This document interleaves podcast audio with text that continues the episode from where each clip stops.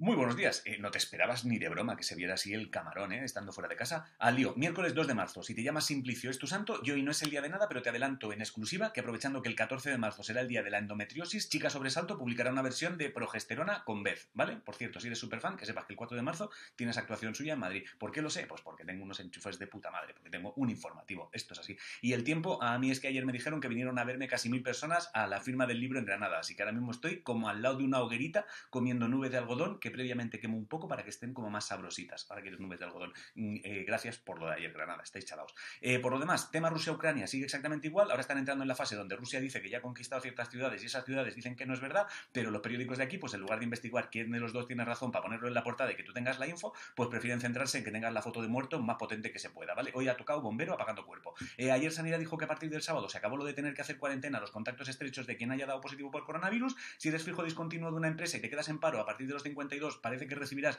400 163 euros al mes hasta que te jubiles y el tío que manda en el Partido Popular juraría que ayer ya dijo que se pira porque tiene que pirarse, pero que joder, que ha notado poco cariño ¿eh? en la salida. Si te gusta cómo escribe Brandon Sanderson, que sepas que ayer dijo que tiene un montón de novelas nuevas previstas para lanzar, la violinista Nicola Benedetti será la primera directora del Festival Internacional de Edimburgo y si tienes TikTok y te gusta Rosalía, que sepas que dará un concierto el 17 de marzo por allí. Unos científicos de Arabia Saudí han inventado una especie de cubo que funciona con paneles de energía solar, hidrogel y agua extraída del agua que permite cultivar espinacas de agua, o sea que si alguna vez vas al desierto y te parece ver cajas de espinacas, no es una visión son cajas de espinacas, ¿vale? También te digo que puestos a poner cajas eh, de cosas, hostia, no pongas de espinacas, las de cervezas, si las vas a tener que mantener, ¿qué más te da? Cabronazo. Y he leído que España es el país de la Unión Europea que más aletas de tiburón exporta. En fútbol femenino, ayer el Real Madrid y el Sevilla pasaron a cuartos de final de la Copa de la Reina, en masculino, esta noche juegan el paso a la final de la Copa del Rey el Atlético y el Valencia, en eSports, hoy juraría que tienes partidos de la Superliga Segunda, que es como la primera, pero en segunda, ¿vale? O sea, las palabras son igual de raras. Y el horóscopo dice que tengas cuidado porque tu espalda está empezando a pagar el precio de las tensiones que soportas.